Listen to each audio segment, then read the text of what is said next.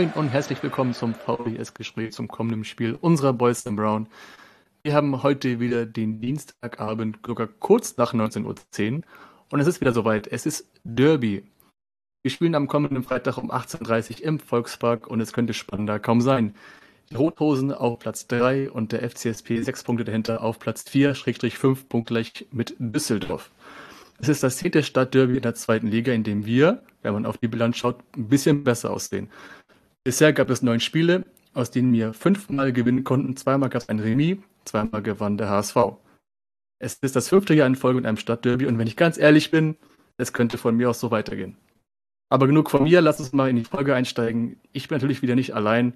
Diesmal habe ich mir zwei tolle Gäste eingeladen. Sie sind Gastgeber des Sechs-Punkte-Spiel-Podcasts, welcher im jetzt im April 23 zweijährigen Geburtstag gefeiert hat. Und es ist, also es ist ein Fußball-Podcast, der jeden Mittwoch um 8 Uhr abends erscheint, welcher nicht unbedingt immer den HSV abdeckt, sondern auch ein bisschen über den Teller hinausschaut. Und hiermit möchte ich ganz herzlich Jakob und Jan begrüßen. Moin Jungs.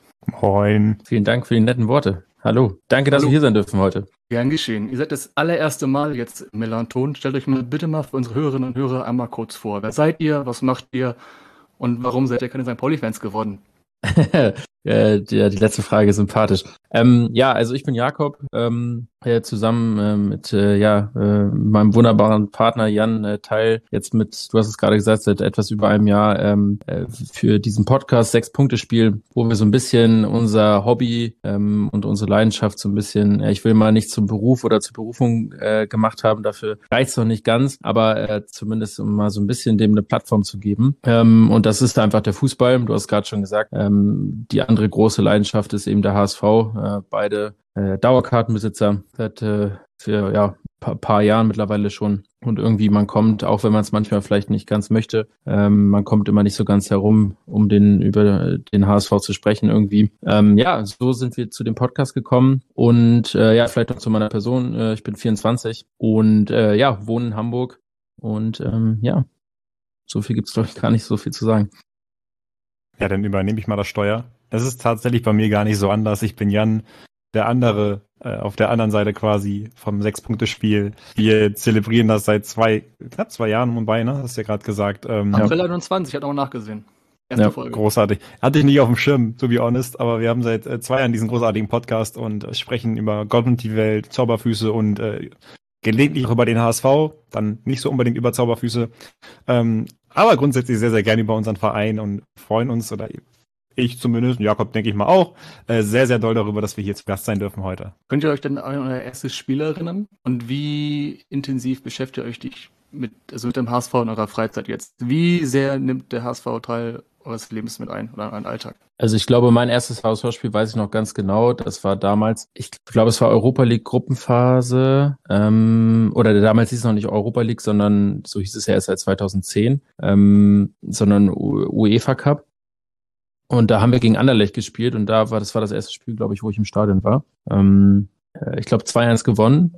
Äh, ohrenbetäubender Lärm damals, äh, mit Fadi natürlich da gewesen und so dann irgendwie auch dann ein bisschen zum HSV gekommen. Ähm, ja, das sind so die, das, die Erinnerungen an mein erstes HSV-Spiel. Ja, und ich glaube, der HSV, was spielt er für eine Rolle? Ich glaube, da spreche ich auch für Jan. Ähm, eigentlich jeden Tag. Mal mehr, mal weniger. Also du bist immer irgendwie up to date, du kriegst immer mit, irgendwie was passiert im Verein.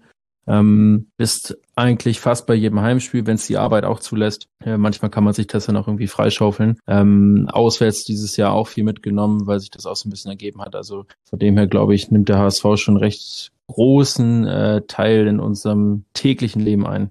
Genau, kann ich so nur unterschreiben. Großer Teil des äh, Privatleben Daily ähm, geht eigentlich kaum um was anderes. Und äh, mein erstes Spiel tatsächlich, ich habe es gerade noch gegoogelt, äh, war der neunte Spieltag äh, Saison 2009, 2010, HSV gegen Bayer Leverkusen, ein langweiliges 0-0, tatsächlich sehr, sehr schrecklich. Aber ein zehnjähriger Jan fand das ganz, ganz toll. Und ähm, damals tatsächlich Bundesliga noch und der HSV Zweiter und Leverkusen Erster zu dem Zeitpunkt. Also langes her. Und wir wissen alle, was daraus dann hervorging. Vizekusen ist dann, also Meister wurden die nicht, so viel kann man nochmal spoilern. Gut, der HSV auch nicht. Okay, ja, der HSV auch nicht, ganz, ganz, ganz richtig. Ähm, wir wollen langsam all zum Spiel kommen. Die und Hörer sind jetzt mittlerweile auch seit zwei, also seit zwei Wochen, ich merke es im St. Pauli-Umfeld, man wirkt, man, also man wirkt oder nicht, man wirkt nicht, man wird langsam aufgeregt. Es ist wiederum, es ist für mich persönlich eine der größten Spiele, die es in diesem Land gibt. Und ich persönlich, ich hab, ich, ich, ich mag das alles, also alle sechs Monate gibt es so diesen Nervenkitzel, das, das ist so, das ist, ich freue mich sehr auf die Spiele, auch wenn es, ob, ob je nachdem, ob man danach gewinnt oder verliert, ist erstmal irrelevant, aber davor die Vorfreude darauf ist bei mir immer sehr groß persönlich. Und ähm, das ist jetzt das, wie ich schon vorhin meinte, das zehnte Stadtderby in Liga 2 und auch euer fünftes Jahr jetzt in der zweiten Liga. Ich sag mal so, wie fühlt es, so, wie fühlt es sich mittlerweile an, ein Zweitligist zu sein? Also, wenn man, wenn ein großer Verein rund, ich, ich sag mal, ein großer Verein runterkommt, jemand, der quasi ein Portfolio hat wie der Hamburger Sportverein. Man hat einen Europapokal gewonnen, deutscher Meister und so weiter und so fort, kommt runter, bleibt erstmal da. Ich weiß, der Anspruch vor ein paar Jahren war, immer noch ein anderer. Wie ist das denn so jetzt? Ist man ein bisschen da so angekommen? Passt man sich an oder denkt man auch an, an die alte Zeit? Weil man denkt, weil man hätte es so haben können wie Schalke Bremen, komm schnell runter, boom, wieder hoch. Auch mit ein paar Schwierigkeiten, wissen wir. Aber wie ist, wie, wie, ich meine, ihr seid auch so ungefähr auch so Jungs, wir sind alle, wir sind alle ein Alter. Man hat damals noch nicht so diese, diese, diese Weitsicht gehabt mit, oh, was ist, was heißt der Hass, wo ist man, wo ist war man damals, wo ist man jetzt? Wir sind jetzt, also ihr wisst hoffentlich, was ich meine. Ich laber mich ein bisschen, mhm. so ein bisschen, bisschen, bisschen, ich, bisschen konfus, aber ich ja. hoffe, ihr wisst, worauf ich hinaus will. Ich glaube, ähm, um vielleicht erstmal eine der Fragen aufzugreifen, so ein bisschen, wie fühlt es sich an? Am Anfang glaube ich, weil ich, wie gesagt, es ist das fünfte Jahr so, es, es war am Anfang deutlich äh, ich will gar nicht schlimmer sagen, aber es war halt einfach alles ungewohnt. Du fährst äh, oder du hast Spiele gegen Vereine, gegen die du eigentlich sonst nicht spielst. Du fährst auf einmal in andere Städte. Und das war auch tatsächlich so, also da spreche ich tatsächlich für mich. Im ersten Zweitligajahr ähm, habe ich, das war ja sonst immer so, du hast Bundesliga gespielt, also guckst du auch mal nachmittags die ne, Bundesliga-Konferenz, auch wenn du selber da nicht mitspielst. So. Und das war wirklich krass, weil ich hätte das mir vorher nicht äh, gedacht.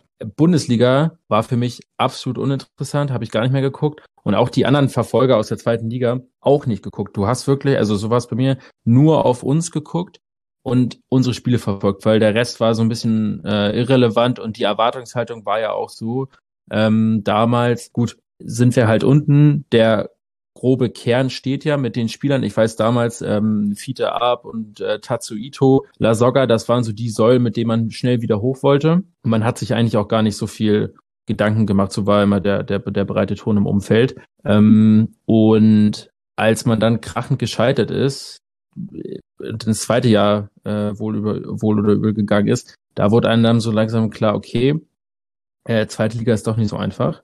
Ähm, und um das andere nochmal, das andere Thema nochmal aufzugreifen, jetzt nach dem fünf, fünften Jahr. Äh, Jan, wir haben es ja selber jetzt oder behandeln das seit zwei Jahren selber bei uns Woche für Woche im Podcast. Die zweite Liga ist eine der unberechenbarsten Ligen, äh, glaube ich, dieser Welt. Jeder kann jeden schlagen. Es sagt nichts aus, ob du irgendwie mit 15 Punkten ähm, die Tabelle anführst. Äh, trotzdem kann Sandhausen äh, kommen und dich irgendwie wegmachen. Also das sind so Sachen, so Erkenntnisse, die du nach fünf Jahren auf jeden Fall hast. Äh, und du weißt einfach, der HSV kommt hin, so ein prestigeträchtiger Verein. Ähm, der Stadion ist voll beim Gegner. Du, der Gegner ist nochmal, ne, 110 Prozent werden da in die Waagschale gehauen und du hast es einfach jedes Spiel richtig, richtig schwer. Ähm, ja, und das ist so ein bisschen, womit du jetzt die letzten drei Jahre gekämpft hast als man sich so zwei Jahre, Jahre lang akklimatisiert hat, so würde ich das mal vielleicht so als Prozess beschreiben. Und jetzt vor dieser Saison war ja auch die ganz klare Marschroute, seit Schalke und Bremen ja raus sind, du musst hoch. Weil wenn du dieses Jahr nicht hochgehst, ähm, dann haben wir, glaube ich, nochmal ganz andere Probleme, über die wir uns noch bislang keine Gedanken gemacht haben, weil wir eigentlich bisher immer noch so positiv gestimmt waren, dass äh, wir auch hochgehen. Ich weiß nicht, Jan, wie du das siehst. Ja. Ich nehme das mal auf, kurz dazwischen schieben, Jan. Hm, du kannst dann auch dann noch eine Frage noch gleich dazu, noch ergänzend dazu. Was gelang Schalke und Bremen, was euch nicht gelingt? Ich glaube, da tatsächlich, ich referiere mal sehr, sehr gerne in, in Diskussionen mit ein, zwei Jungs aus Bremen, die man privat kennt oder die Bremer Zusammenhang haben. Es gibt dieses Rückrundenspiel gegen Werder Bremen im Volkspark, dass du 2 zu 3 verlierst, mit zwei Schiedsrichterfehlentscheidungen die tatsächlich beide an, äh, gegen den HSV waren. Man kann natürlich immer diskutieren und sagen, das ist jetzt nicht ausschlaggebend. Gewinnst du die beiden Spiele, steigst du als Zweiter, also gewinnst du die Spiele, steigst als Zweiter auf. Ähm, ist jetzt natürlich nicht maßgeblich und kann nicht die Benchmark sein. Du hättest es auch ohne dieses Spiel schaffen müssen letztes Jahr. Dort ist einfach eine viel, viel stabilere Saison als die anderen, das Jahr über. Nichtsdestotrotz finde ich, man merkt beim HSV, da ist eine Entwicklung. Und das ist etwas, was bei Schalke definitiv ausgeblieben ist. Bei Bremen ist es was anderes. Da sieht man schon, dass da eine Marschroute eingeschlagen worden ist mit einem guten Trainer und einer guten Truppe. Bei Schalke, wenn wir ehrlich sind, ist das ein Kader, der, wenn sie absteigen, echt dramatisch werden kann. Der ist teuer.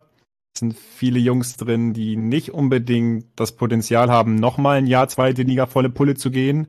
Viele Jungs drin, die das Erstligapotenzial auch gar nicht hatten äh, oder teilweise immer noch nicht haben. Da sieht man ja auch, in, erst im Winter konnte man sich so wirklich gut verstärken mit Jungs, die helfen. Und das ist so ein bisschen die Problematik. Der HSV macht es ein bisschen gesunder. Da kommen sehr, sehr viele junge Spieler, wo man auch sagt, man erwartet nicht, dass die dieses Jahr schon zünden, sondern erst nächstes Jahr. Guckt man sich den Ludovic Reis an, der war letztes Jahr schon gut. Der ist dieses Jahr der beste Spieler der zweiten Liga. Und das hat der HSV vielleicht besser gemacht als andere. Das dauert aber. Und es ist ein nachhaltigeres Konzept. Deswegen finde ich die Tatsache, dass wir in der zweiten Liga spielen, gar nicht so schlimm. Von mir aus, also schön wäre es nächstes Jahr wieder erste Bundesliga zu spielen. Das ist eigentlich ein Pflichtjahr tatsächlich dieses Jahr. Nichtsdestotrotz kann man sich weiterhin gesund machen, wenn man in den nächsten Jahren immer noch zweite Liga spielen sollte. Man muss aber aufpassen, dass man nicht wie Bochum oder Bielefeld endet und dann wirklich Langzeitabo abschließt in der zweiten Liga, weil das kann natürlich finanziell sehr, sehr gefährlich werden auf Langzeit mit diesem riesigen Stadion und den ganzen Kosten, die man da tatsächlich hat. Es ist ja mittlerweile auch ein Running Gag geworden, dass die Leistungskurve des HSV im Frühling immer abnimmt. Das ist quasi ne, März, April, der HSV gewinnt nicht mehr. Und es ist ja an sich ja immer so, dass der HSV, also wirklich immer, dass man zur Winterpause auf einem Aufstiegs Aufstiegsplatz stand. 18 Platz 1, Platz 2, Platz 1, Platz 3, Platz 2. Jetzt in dieser Saison. Und ich weiß nicht, Jakob, ob du dich daran erinnerst. Ich glaube, wir hatten mal vor einem halben Jahr mal kurz gesprochen, wo ich persönlich dachte, wenn man so die Anfangsphase der, der zweiten Liga immer so mitverfolgt, wo ich dachte so, okay, krass, Haas, also in den letzten vier Jahren davor, diese Mannschaft des, HSV ist, glaube ich, die stärkste, die, so mein Eindruck war die stärkste, die ich bisher erlebt habe, ist in der zweiten Liga. Und ich glaube, wo ich echt wirklich überzeugt war, dass es ein Durchmarsch wird. Und dann meintest du, glaube ich, da guckst so, ja, dieses Jahr wird es oder muss es auch geschehen, weil das ist und ja. was gelingt eigentlich, also und jetzt ist, wir sind ja wieder nach und nach so klar, ist, ist die, die Rückrunde ist ja jetzt halb durch, elf Spiele hat man, glaube ich, gespielt. Ihr habt zwar nur zwei verloren bisher, wenn ich es richtig gesehen habe, aber trotzdem, ich merke so eine, eine, eine, ähm, schon eine, ein pessimistisches Klima bei euch. Man ja. ist unzufrieden.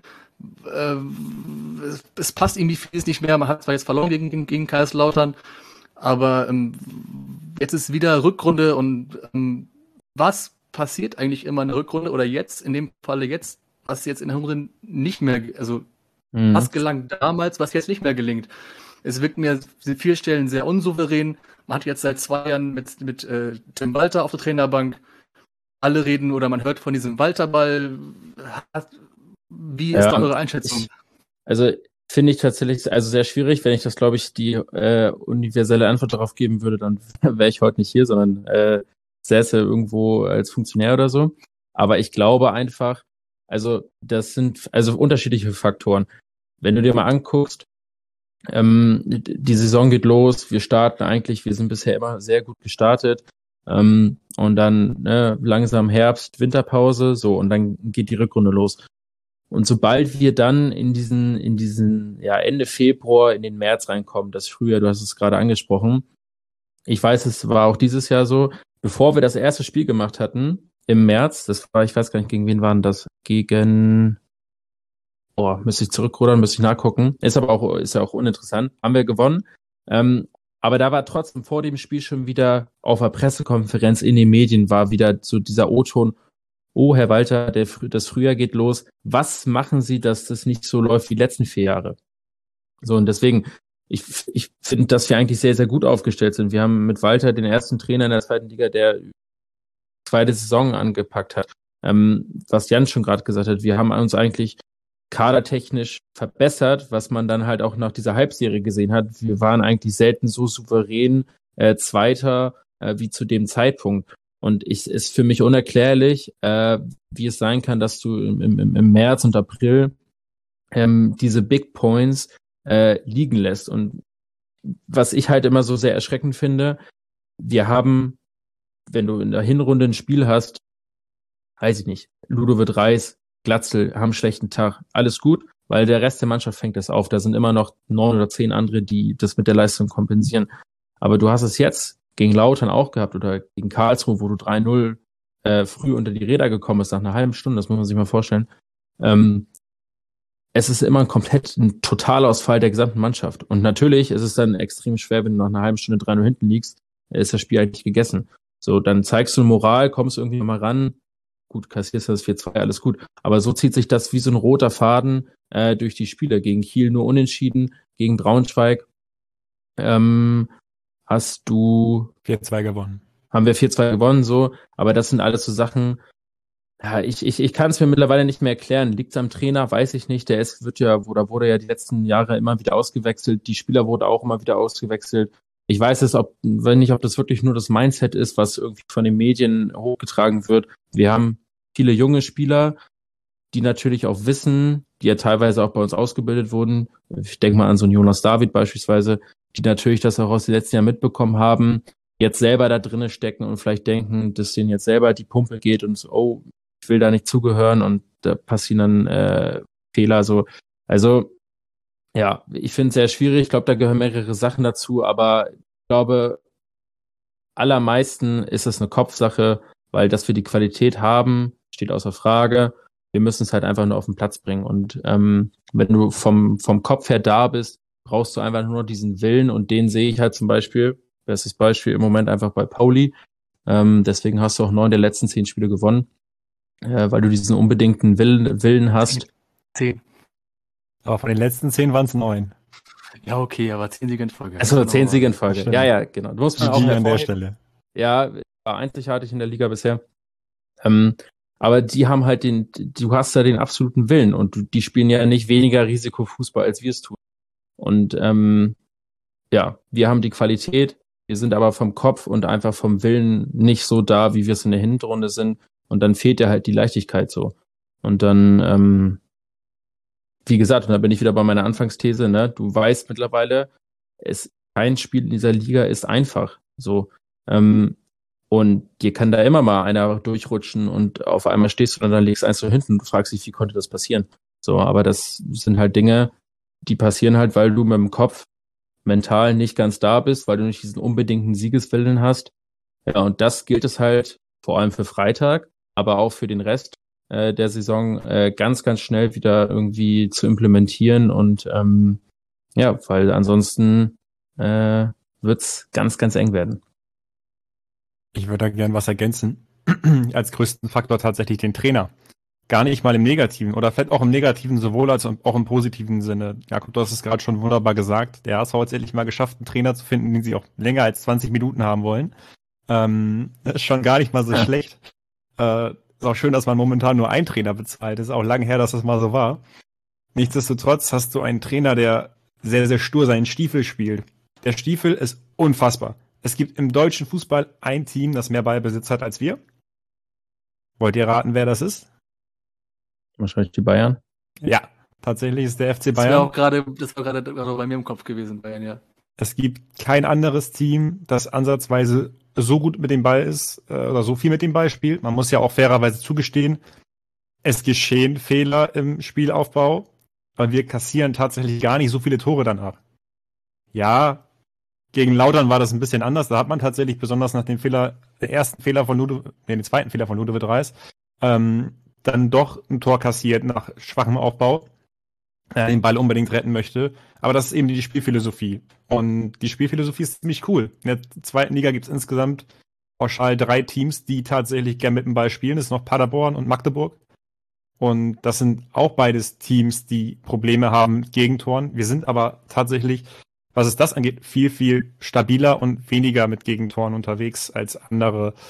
Nichtsdestotrotz muss man sich auch eingestehen, dass diese Sturheit, die Tim Walter denn da auch mal mitbringt, ein Problem sein kann. Wir haben eben defensiv nicht mehr die Möglichkeiten, die wir im Winter noch hatten. Uns wurde ja et etwas diskutabel unser bester Innenverteidiger, würde ich sagen, weggenommen oder unser potenziell bester Innenverteidiger.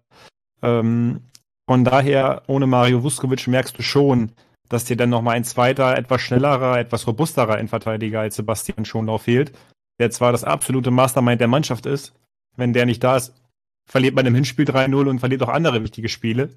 Und nichtsdestotrotz merkt man auch, dass die Robustheit und der gute Kopfball, die, das gute Tempo von Mario Vuskovic eben fehlt. Und ich sage euch auch, dass das einer der Auslöser ist, weil dieses Jahr für mich ein absolutes Freak-Jahr ist. Wenn wir uns das letzte Jahr angucken, Tim Walter hat es geschafft, die Mannschaft so zu motivieren, dass man am letzten Spieltag Hansa Rostock nach einem 1-0-Rückstand schlägt. Freut sich, glaube ich, auch jeder Pauli-Fan, das zu hören. Ähm, und nichtsdestotrotz hat man es dann nur auf den, in Anführungsstrichen nur auf den dritten geschafft. Dieses Jahr kann ich mir gut vorstellen, dass wir nochmal so einen Run machen können, weil der Trainer eben diese Motivation hat. Nichtsdestotrotz fehlte jetzt dein wichtigster oder einer der besten Spieler im Kader und das hat schon einen sehr, sehr dollen Cut wieder in die Mannschaft gebracht. Dann Too Fast and Furious äh, von Jean-Luc Dompe war auch nicht gerade äh, toll. Also hast dieses Jahr wieder sehr, sehr viele Einflüsse gehabt von außerhalb, die nicht hätten sein müssen. So viele. Die, ja, und die bei anderen Mannschaften einfach nicht da sind. Darmstadt spielt eine super so ruhige Saison, die haben hier und da Verletzte, klar, haben aber auch einen guten Kader, können das ausgleichen. Wir haben auch einen guten Kader, nichtsdestotrotz, wenn zwei deiner besten Spieler solche ja. Geschichten nebenbei haben, im Verein teilweise auch immer noch Unruhen sind, dann kann man das nicht wegdiskutieren.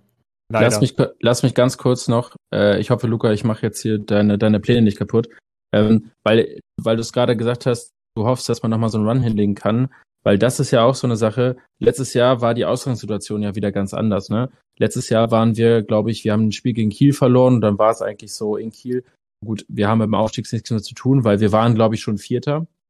Und dann kamen diese fünf Sieger aus fünf Spielen, man hat sich hochgearbeitet. Ähm, jetzt ist die Situation ja so, wir haben ja wieder was zu verlieren. So, weil wir kommen von einem Aufstiegsplatz. Äh, wir haben jetzt noch ein, also ein gutes Polster auf Pauli, es sind sechs Punkte.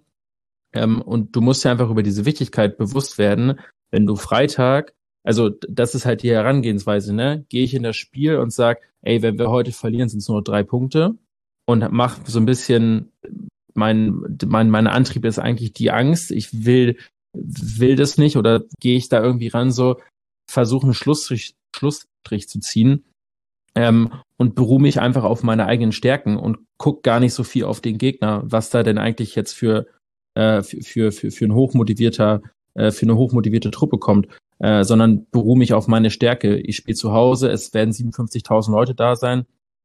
Äh, so, das sind, das ist, wird für mich der entscheidende Faktor sein, wie Tim Walter das angeht.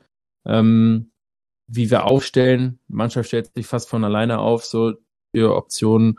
Ähm, gibt zwar schon den einen oder anderen, den man da noch bringen könnte, ähm, aber wäre für mich jetzt auch vermessen zu sagen, kurz vor Ende der Saison drehen wir jetzt nochmal unsere, unseren Spielstil irgendwie auf den Kopf. Also ähm, ja, das äh, wird ausschlaggebend sein, wie wir da in die letzten, vom Kopf her an die letzten Aufgaben gehen. Richtig. Jan hat es, Jan hat es vorhin schon kurz gesagt, diese Sturheit, ähm, inklusive jetzt, man ist unflexibel, man hat, man hat relativ schon sehr viel mit der gleichen Formation gespielt. Ähm, will, höre ich so raus, dass der HSV viel zu, ich sag mal, leicht ausrechenbar ist. Ja. Weil man ja auch unter anderem eines der letzten fünf Spiele nur gewinnen kann.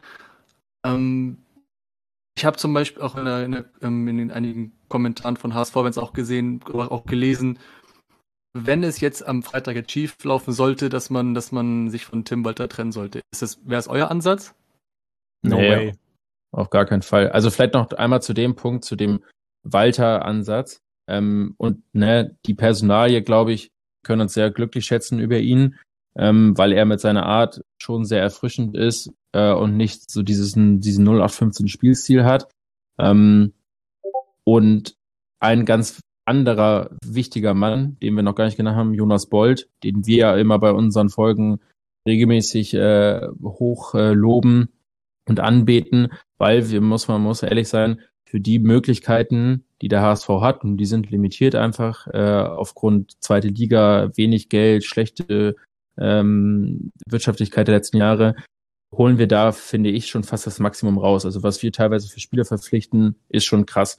Ähm, da hat Bolton krassen Anteil dran. Dementsprechend ähm, wäre wär das Quatsch zu sagen, ihn oder auch Walter in Frage zu stellen. Aber um auf deine erste Frage einzugehen, Luca, ich finde schon, dass wir die letzten Spiele einfach, viel, wir sind viel zu statisch, ja. Wir, wir, wir wollen mit aller Macht unser Spiel durchbringen. Finde ich vom Ansatz ja auch okay. Ähm, da sind wir wieder auf unsere Stärken beruhen. Aber du hast mit Nemeth, wir haben äh, ausgeliehen, wir haben, der hat schon geknipst, also ähm, ist auf jeden Fall integriert in die Mannschaft. Warum bist du nicht mal ein bisschen variabel? Warum stellst du nicht mal gegen äh, potenziell defensiv stehende Gegner, warum stellst du nicht ein bisschen offensiver auf, mal mit zwei Stürmern spielen? Auch den Gegner einfach mal überraschen, weil im Moment ist das Portfolio einfach. Glatzel ist die einzige Spitze, außen Kittel und Jatta und gib ihm. So, wir spielen stur unser 4-3-3. Ähm, jeder weiß mittlerweile in der Liga, dass Reis äh, unser, unser, unser, unser Herz und unsere Seele ist in der Abwehr und spielt Schonlau nicht, äh, sind wir mit langen Bällen äh, zu knacken. So, es ist zu einfach. Und ähm, von einem Spitzenteam, was dann die Ambition hat, einfach hochzugehen, muss da ein bisschen mehr kommen. Gerade wenn du dann eben die Breite im Kader auch hast, ähm, mit einem Suhun, der jetzt auch zurück äh, wieder äh, kommt oder zurückgekommen ist nach Verletzung, der, wie ich finde, sich in den Kurzeinsätzen schon klasse präsentiert hat. Ähm, gebt den Leuten die Chance. Und ich finde es ein bisschen bezeichnend, dass wir, gut, er hat in den letzten Wochen wieder okay gespielt, aber ein Sonny Kittel, der zweimal schon auf dem Weg eigentlich in die USA war, äh, so ein bisschen auch ja im Umfeld und den Fans auch nicht gut wegkommt und auf einmal ist er wieder so ein bisschen der auch von den Medien, aber auch intern so der Hoffnungsträger so, ey, der ist in meinem Kopf eigentlich gar nicht mehr da. Warum vertrauen wir oder warum geben wir ihm eigentlich überhaupt noch das Vertrauen, einer von elf zu sein, der hier die Punkte ranholen soll? Ähm, ja, das sind schon so, das sind so Fragen, die muss Walter sich stellen. Ähm, wenn wir Freitag allerdings jetzt nicht als Sieger oder äh, vom Platz gehen oder das Ding verlieren, äh, dann wäre es Quatsch, äh, Tim Walter zu entlassen. Ja, und da schreibe ich auch so, auch das, was du gerade gesagt hast, sich mal formationstechnisch was trauen oder von der Aufstellung her. Man hat es sehr gut gegen Lautern gesehen. Falls ihr Zuhörer das Spiel gesehen habt, man hat sehr oft gesehen, dass Robert Latze sich viele Bälle außen, auf den Außenbahnen besorgt hat, weil er wirklich vorne, was das Ballfestmachen gibt, es kaum einen besseren in der zweiten Liga. Das kann er wirklich gut. Und er hat aber selten Bälle bekommen im gefährlichen Raum. Also wirklich dann im 16er für einen Kopfballabschluss, für einen Abschluss mit dem Fuß. Viel zu selten hatte er die Chance dazu, sondern musste sich die Bälle selber vorne festmachen. Und wäre da jetzt zum Beispiel, Jakob hat ihn erwähnt, anderer Schnemmet gewesen, der auch ein großer, bulliger, schneller Stürmer ist, der immer wieder seine Minuten bekommt, kurz vor Schluss, aber der als zweite Option für eine gute Flanke in der Mitte, der sich körperlich viel, viel besser durchsetzen kann gegen großgewachsene Lauterner Innenverteidiger, wie es in dem Fall war, hättest du da eine gute Waffe gehabt. Währenddessen spielt halt eben mit Kittel einer, der absolut begnadet in der Technik ist, zuletzt ja auch zwei, drei gute Spiele gemacht hat wieder. Aber wie Jakob schon gesagt hat, es sollte halt nicht mehr der Hoffnungsträger sein, dass er im Sommer hundertprozentig weg ist, ist klar. Hinzu kommt auch, dass er ja eigentlich schon zweimal weg war. Also wo ist er mit dem Kopf? Das weiß man bei ihm grundsätzlich sowieso nie so sehr. Und von daher würde ich mir da was anderes wünschen. Alternativ Jean-Luc Dompe, der Zauberfuß der Liga, der ist auch irgendwie nicht gerade seine selbst. Ich habe ja schon erwähnt, die Autogeschichte, die da irgendwie mit drin war. Dann allgemein schwankt gerade die Leistung, hat wohl irgendwie mit dem Sprunggelenk oder sowas. Also das sind alles Sachen, wo du merkst, man hat jetzt gerade auch ein bisschen Pech und das kommt irgendwie zu allem hinzu. Und dann vielleicht noch, wir haben ja eben auch schon gesprochen, dass es zu statisch ist. Ich finde, es ist gerade erst statisch geworden, kurz nach Winter. Eben unter anderem aufgrund des Wegfalls von Mario Vuskovic, der ja tatsächlich sehr, sehr gut in der Präsenz war mit Schonlau. Man hatte so ein bisschen den Johann Cruyff-Style totalen Fußball. Es gab Spiele, da hat Sebastian Schonlau von links außen Flanken ins, ins, ins mit irgendwie geschlagen, Flanken geschlagen auf Robert Glatzel, wo du auch so denkst, was macht der Mann da? Aber hinten waren immer noch genug zum Absichern. Jonas David fehlt schlichtweg das Tempo, um tatsächlich da mitzugehen. Er ist ganz gut am Ball, schickt auch hier und da mal ordentliche Bälle rein. Nichtsdestotrotz fehlt dir dann aber diese, diese Option, eben Schonlau oder Vuskovic mal nach vorn zu lassen, weil du jetzt eben nicht mehr diesen schnellen Innenverteidiger und kräftigen Innenverteidiger da hast, der das alleine regelt. Ding Dong, kurzer Werbeblock für unseren Partner der Kevida Kreativbrauerei. Heute möchte ich euch das Kevida Coconut Groove ans Herz legen. Ein alkoholfreies und superfruchtiges Juicy Pale Ale, inspiriert durch die Bierwelt in den USA und ganz besonders aus Miami. Der Pina Colada Geschmack ist nicht nur lecker, sondern auch isotonisch. Es ist nicht nur für die heiße Jahreszeit geeignet, sondern auch für die anderen Jahreszeiten. Mehr Infos zu diesem Produkt und zu anderen findet ihr unter kevida.bier, Bier in der englischen Schreibweise und denkt dran, alkoholische Getränke bewusst zu genießen. Ding Dong, Werbung, Ende. Ähm, ihr habt es sogar, ihr habt seinen Namen öfters angesprochen. Natürlich, man kommt mittlerweile auch nicht mehr drum herum, seinen Namen zu erwähnen, Mario, Mario Vuskovic. Um nochmal die Hörerinnen und Hörer nochmal kurz abzuholen, die jetzt nicht klar sind, worum es jetzt genau geht. Also die wissen man weiß schon, was in den Medien war, aber er wurde bei einer Dopingprobe positiv getestet auf Richtig. EPO und also am September 2022 und er wurde seit November, also rückwirkend für zwei Jahre gesperrt. Ich, ich muss sagen, ich, also ich bin ja auch, ich bin auch kein Biologe, kein Wissenschaftler, ich möchte da auch kein ähm, Urteil darüber fällen, was jetzt, was jetzt hundertprozentig also ihn, ihn, ihn schuldig sprechen oder, oder was auch immer. Ähm, ich habe nur grob was zu gelesen. Hierzu empfehle ich nochmal ähm, einen Gastartikel, der bei uns erschienen ist auf um, im, im Millanton-Blog, Epochales Eigentor vom Biomediziner, Krebsforscher und geschätzten Freund des Hauses Dr. Lorenz Adlung bei uns auf millanton.de. Ähm, auch sehr simpel erklärt, dass jemand, wie ich das auch versteht. Und ähm, also ich persönlich, also, also wenn man, wenn man jetzt zum Beispiel eine A-Probe und eine B-Probe hat und das weiterhin, wenn weiterhin positiv ist, dann klingt das erstmal für mich als normal, also als, als simpel denkenden Menschen, okay, dann wenn es positiv ist, dann ist es positiv, dann wird das ja wohl stimmen. Und ähm, deswegen sind mir da so diese Freiheit, Freiheit für ähm, Vuskovic-Forderungen manchmal so ein bisschen, bisschen, bisschen weird, bisschen, bisschen strange, aber wie ist denn da euer Tag dazu? Ja, das ist ja das Thema, deswegen habe ich ihn auch bewusst so oft erwähnt, weil eigentlich sind wir uns, glaube ich, alle drei einig. Klare Kante gegen Doping und wer das macht, soll gesperrt werden. Die Besonderheit ist natürlich, dass es dort im Verfahren allgemein das Verfahren, womit EPO eben nachgewiesen wird. Das ist quasi Blutdoping. Ähm, man muss dazu sagen, das kann man nicht einnehmen, das sind keine Tabletten, da wird tatsächlich Blut gespritzt. Das heißt, es müsste nachweisbar sein. Ähm, es ist tatsächlich so, dass die Probe, die abgegeben worden ist von Mario Vuskovic, unsachgemäß gelagert worden ist. Da fängt es an, die wurde im Kühlschrank zwischen Marmelade und Butter irgendwie beim Arzt, der es abgenommen hat, oder beim, ich weiß nicht, ob es ein Arzt tatsächlich, weiß ich nicht mehr, das ist zu viel passiert mittlerweile. Da, wo es gelagert worden ist, auf jeden Fall nicht sachgemäß. Dann wurde es vom DHL-Boten abgeholt und ähm, tatsächlich dann nach Kreischer gebracht ins Labor. Und die Probe, die dort gemacht wird, ist allgemein, beziehungsweise das Verfahren ist allgemein sehr, sehr umstritten. Man schaut sich nämlich das Blutbild an. Also es wird keine klare Analyse gemacht, kein klassischer Test, sondern tatsächlich mit dem Auge entschieden, ob die Werte passen oder nicht. Dieses Verfahren ist allgemein schon sehr, sehr umstritten und daher sind da ein paar Fragen offen. Ähm, man hat nochmal um eine C-Probe geboten, da viele unabhängige Prüfungen gemacht worden sind, vier an der Zahl von Seiten HSV und Vuskovic, die alle jetzt tatsächlich nicht unbedingt mit positiv bestätigt worden sind, sondern eher mit negativ, weil es eben per Auge zu erkennen ist. Natürlich kann man da auch sagen, man kann sowas auch manipulieren. Das kann der HSV, das kann Vuskovic, wenn genug Geld im Spiel ist, kann man alles manipulieren. Das möchte ich gar nicht ausschließen. Nichtsdestotrotz wirft das eben Fragen auf und die Tatsache, dass diese Probe eben nicht freigegeben wird für eine neutrale Prüfung, sondern für Prüfungen aus dem eigenen Haus, ist dann natürlich wieder etwas umstritten, da kann man drüber diskutieren und irgendwie nicht ganz professionell, wenn man nichts zu verbergen hat, dann könnte man die Probe rausgeben, dann könnte man noch weitere Leute drüber schauen lassen. Und so wie es jetzt aussieht, sollte er freigesprochen werden, hat man eben seinen eigenen Ruf versucht zu retten, als Wada und Nada, die da eben beteiligt waren auf dem Rücken eines jungen Fußballers mit sehr, sehr viel Potenzial und auf dem Rücken eines Menschen, der es nicht verdient hat, für einen Fehler, für einen Verfahrensfehler so bestraft zu werden. Sollte auch nachgängig irgendwann, er wird, wird ja wahrscheinlich vom Kass am Ende vom Sportgericht äh, tatsächlich diskutiert oder geprüft, ob es dann, was dann jetzt die nächsten Schritte sind. Dann hat man tatsächlich, wenn er es positiv ist und wenn es weiterhin so ist, wie es gerade ist, hat er die Sperre un natürlich verdient und dann von mir ist auch die vier Jahre Sperre, weil er es dann eben auch gemacht hat.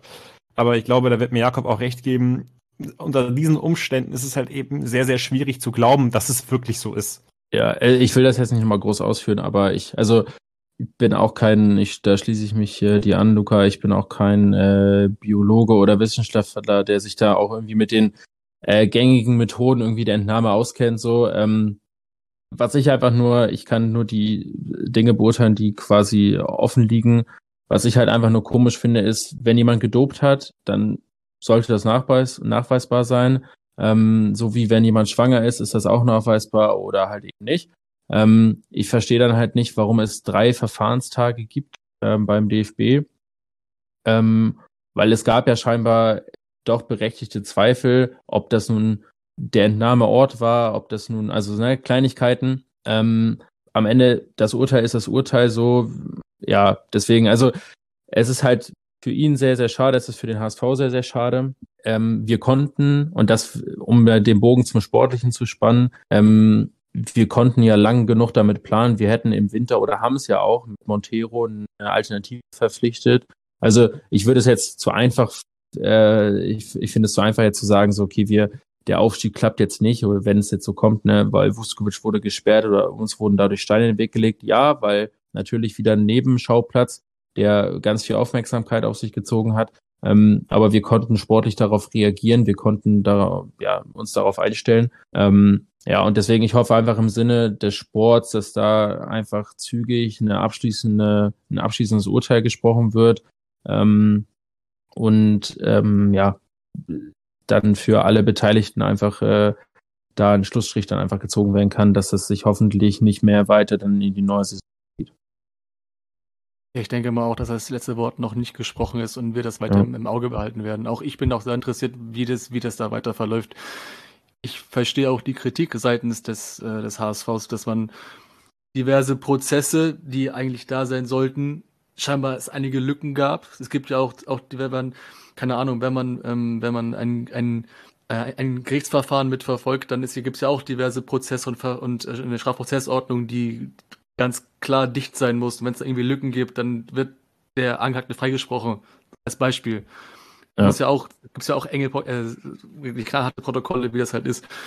Ich denke mal auch, dass, dass, dass man, dass man, dass man sich dann nochmal ein Thema annehmen muss und äh, deswegen bin ich da auch gespannt, wie das da weiterhin verfolgt wird. Ähm, ich bin da persönlich auch noch mal vorsichtig, um jemanden klar als, als ähm, Betrüger zu, zu, zu betiteln, auch wenn es erstmal sagt, okay, guck mal, A und B sind positiv, sagt erstmal mir, okay, hat er vielleicht, aber gucken wir mal, ne?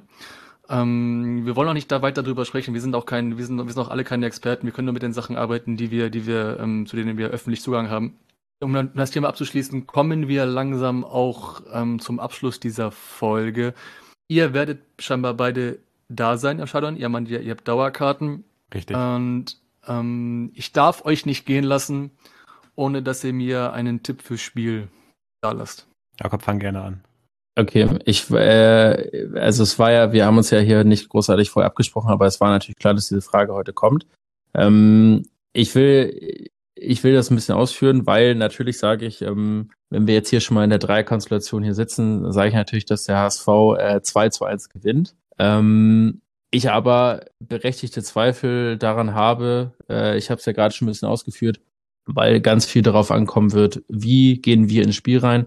Es ist traditionell ja immer so, Pauli ähm, steht immer sehr defensiv gegen uns, weil es immer so ein bisschen ist, so der HSV kann verlieren, Pauli eigentlich nicht. Das ist mal so meine, also korrigiere mich gerne. Äh, es ist aber so meine, meine ähm, Wahrnehmung so von dem Ganzen.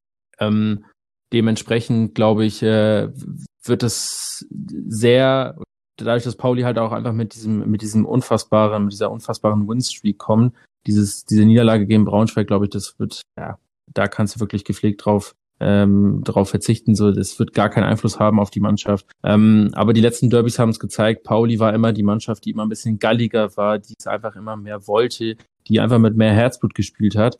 Ähm, dementsprechend glaube ich, dass die einfach gerade aus einem besseren, die kommen einfach aus einem besseren Lauf. Ähm, ja, und ähm, ich will es nicht aussprechen, aber es könnte vielleicht auch sein, dass das eine ganz böse Überraschung für uns am Freitag gibt ähm, weil die Vorzeichen eigentlich schon wieder so geschrieben sind. Ähm, es ist schon wieder so ein Duo-Die-Spiel. Ähm, medial ist der ist, ist, ist, ist die Blase so ein bisschen der HSV hat eigentlich nur was zu verlieren. Ähm, bin mal gespannt, wie die Jungs das intern sehen und aufgreifen und dann Freitag äh, auf den Platz bringen. Aber ähm, deswegen, äh, ich habe so ein bisschen gemischte Gefühle, ähm, hoffe aber natürlich äh, auf ein, auf ein 2-1 ich gehe tatsächlich mit einem 1x, entweder Sieg HSV oder Unentschieden. Ähm, äh, und äh, möchte auch sagen, warum. Ich glaube, dass das das Spiel sein wird, das über den Rest der Saison entscheidet. Für St. Pauli ist am Ende des Tages ein vierter oder fünfter Tabellenplatz nach der Hinrunde ein absolut gigantischer Erfolg. Alles darüber noch mehr Luxus. Für den HSV ist immer alles unter zweiter Platz scheiße. Wir sollten davon zwar ein bisschen wegkommen, aber so ist es ja am Ende des Tages. Ich glaube, in diesem Spiel kann der HSV eben nochmal neue Energie aktivieren, um eben diese letzten Spiele dann tatsächlich auch erfolgreicher abzuschließen, als man es vielleicht jetzt vermuten möchte. Nichtsdestotrotz, Jakob hat, hat es gesagt, St. Pauli ist unfassbar, was es diese Spiele angeht. Die können so schlecht in die Saison starten, wie es geht. Es war ja in der Hinrunde nicht anders. Du spielst als HSV 20 richtig gute Minuten, dein Kapitän kriegt rot, du verlierst das Spiel sang- und klanglos und es funktioniert nichts mehr. Das war Pech. Sonst hätten wir da sicherlich ein anderes sehr, sehr spannendes Spiel gehabt. Nichtsdestotrotz musst du jetzt einsehen, dass gerade St. Pauli von der Streak kommt, die sehr, sehr gut ist. St. Pauli aber auch vielleicht den Anspruch hat, ey, eigentlich mit dieser Winning Streak und der Form vom HSV müssen wir diese Spiele eigentlich gewinnen, weil damit könnten wir theoretisch auch nochmal um Aufstieg mitspielen und den HSV so richtig ärgern. Und ähm, deswegen hat der FC St. Pauli vielleicht ein bisschen mehr zu verlieren als sonst. Den HSV, glaube ich, kannst du sowieso ärgern. Weil ich sag mal so, Ja, wenn mit Pauli gewinnt, wenn, wenn, wenn Pauli gewinnt, dann ist, glaube ich, gar nicht mal so, das Sportliche ist dann eher zweitrangig, aber du hast dann einfach, du hast ja einfach dann dem HSV noch keinen Strich durch die Rechnung gemacht, aber er hast ja nochmal einen Riesenfels, hast also Mount Everest nochmal in den Weg gelegt, so auf dem Weg zum Aufstieg. Ähm, das Schlimme finde ich ja, selbst wenn wir dieses Spiel verlieren, wovon ich natürlich nicht ausgehe und das auch nicht hoffe, das Schlimme ist ja, wir haben dann immer noch drei Punkte Vorsprung auf Pauli, haben auch immer noch drei Punkte Vorsprung auf Düsseldorf, egal was die machen, weil die Düsseldorf und Pauli teilen sich ja mit 47 Punkten gerade da hinten äh, Platz äh, vier und fünf. Ähm, 4,5, ja. ja, so ist es. Ähm, das Schlimme ist ja, dass wir dann immer noch drei Punkte auf dem, also ne, auf dem- auf dem Relegationsplatz stehen und immer noch alles in eigener Hand haben, ob wir hochgehen. Und das finde ich ist immer so dieses, was auch so nervenzerrend die letzten fünf Jahre ist, dass es halt nie mal eine Saison gibt, wo du mal wie Bielefeld oder sowas damals mal irgendwie mit 15 Punkten äh, da oben jetzt stehst und dir sagst, jo, was eigentlich die letzten fünf Spiele passiert, ist mir eigentlich relativ egal. Ich gewinne noch zwei und dann ist das Ding durch. So, wir haben immer noch die Chance, äh, das aus eigener Kraft dann irgendwie zu schaffen. Und ja, du bist halt irgendwie jedes Spiel gefühlsmäßig, emotionsmäßig am Limit. Ähm, ja, aber wie gesagt, ähm, für Pauli glaube ich der Ansporn äh, allein durch einen Sieg, äh, was man hier auslöst, ähm, allein das reicht. Und das ist so diese Galligkeit, was halt geil ist, was halt unsere Jungs dann auch auf den Platz bringen müssen. 100%. Aber Jan, du musst dich entscheiden. X oder 1. Da gehe ich mit 1, 2-1 Sieg für den HSV, gehe ich auch mit. Ähm, realer Tipp könnte auch ein 2-2 sein. Nee, ich hätte wirklich gesagt, 1 oder X. Ja, dann 2-1. Okay, alles Let's klar. Dann go. sage ich, also mein Wunsch, mein, für sich mein äh, Wunschszenario war halt, es ist, ist halt äh, 1-0 in der Nachspielzeit. Oh, hör auf. Oh, Nein, so, so richtig eklig. Ja, So richtig, richtig. Und ähm, ja, das ist so, das- ich werde natürlich auch da sein und auch für euch, liebe Hörerinnen und Hörer, wenn ihr aus, wenn ihr St. Pauli-Fans seid, natürlich kommt alle, alle, wenn ihr alle Tickets habt, kommt zum Spiel, kommt zum Treffpunkt, 15 Uhr Jungfernstieg, wird sich getroffen und dann fahren wir alle zusammen mit der S-Bahn äh, nach Stelling. Ich habe jetzt äh, irgendwie quer gelesen, dass angeblich die Bahn streiken soll jetzt am Freitag. Müssen wir mal Habe ich auch gelesen, habe ich auch gelesen. Ja, ja. Was soll Ja, das denn? Weil ich müssen wir mal im ja. Auge behalten. Müssen wir Ja. mal im Auge behalten, haltet die Augen und Ohren offen und dann, je nachdem, was halt die Fans nochmal kommuniziert, wie man da anreist, ob mit, ob Jan, Jakob, erstmal vielen, vielen Dank für eure Zeit. Vielen, vielen Dank fürs coole Gespräch. Hat echt Spaß gemacht mit euch. Und dass ihr euch unseren Hörerinnen und Hörern äh, hier äh, präsentieren durftet. War super. Hat echt Spaß gemacht. Vielen Dank. können wir, kann, oder wir, ja, ich spreche für uns beide, äh, nur so zurückgeben. Danke. Ihr habt es gehört, liebe Hörerinnen und Hörer, die alle die Karte haben, kommt, zum, kommt auf jeden Fall zum Treffpunkt. Wir lasst alle zusammen in den Volkspark fahren und das 1 zu 0 in der 90. plus sonst was einschenken und den Abstand auf drei Punkte minimieren. Ich bedanke mich fürs Zuhören. Wir hören uns am Nachspielgespräch. Ciao.